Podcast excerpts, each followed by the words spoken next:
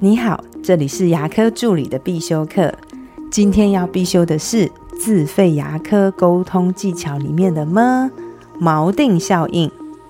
锚定效应是在一九七四年由两位科学家所提出，它是指我们人们在做决策的时候啊，会受到接受到的第一个讯息所影响，而且会基于这个第一个讯息做出后续的判断，不管这个讯息是对的还是错的。我们有没有遇过一个情况，就是我们想买件衣服，我们看一下它的售价，假设它的售价是一千元。过了几天以后，衣服在打折，这时候原本一千块的衣服，它只要五百块钱，我们就会觉得哇，这衣服好便宜哦，一定要多买几件，因为买到就是赚到啊！如果我们也有曾经发生过这样的事，那就代表我们被锚定了哦，因为我们觉得衣服很便宜，是因为当时的一千块钱，这个一千块钱就成为我们的锚点，而影响了我们对这件衣服的价值评估。在牙科定价策略的时候，我就会常常使用锚定效应。通常我会在同一个项目里面的价位设定，只会给患者三个选项，也就是高价位、中价位跟低价位。我报价的时候呢，会由高报到低，开高走低。高价位通常不是我主要想推的项目，而是我想给患者的一个锚点。接下来我走低，会给他一个品质差不多，但是价格次之的选项。这时候患者就会比较容易买单，因为他会有一种赚到的感觉。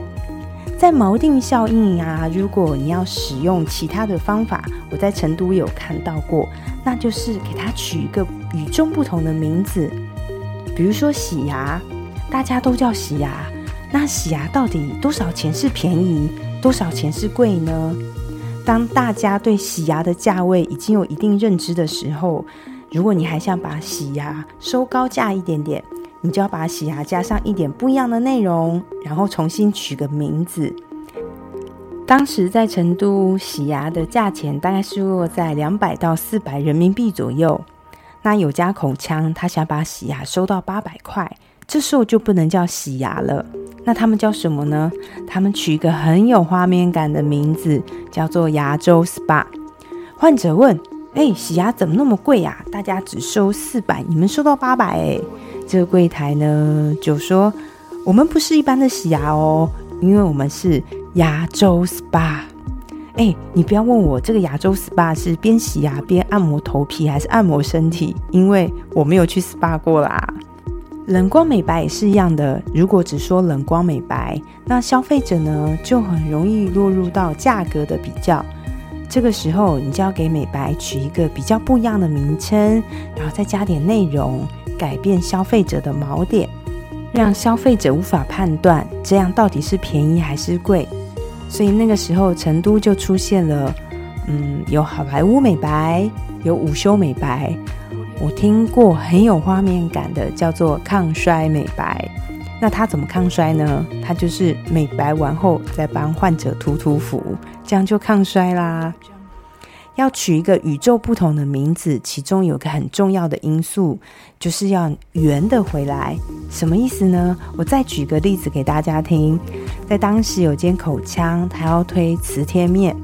那大家磁贴面就是那时候特价都特价的很凶嘛，所以他就把磁贴面取一个与众不同的名字，叫做五 D 磁贴面。瞬间我听到五 D 呢，我就有点不能理解。因为，我知道三 D，到底什么是五 D 呀？于是我就用 QQ 客服问他们说：“请问什么叫五 D 磁贴面？”客服就回答我：“我们是在三 D 的基础上。”加了细心跟爱心，这样就是五 D 啦。然后，于是我又问他：“那你们什么时候出六 D 呢？”然后，然后对方就不理我了。好，那我今天就分享到这边，有关于锚定效应的一个定价策略，不知道对你有没有帮助呢？如果你觉得有帮助的话，就请帮我下载或是分享出去，让更多人听到。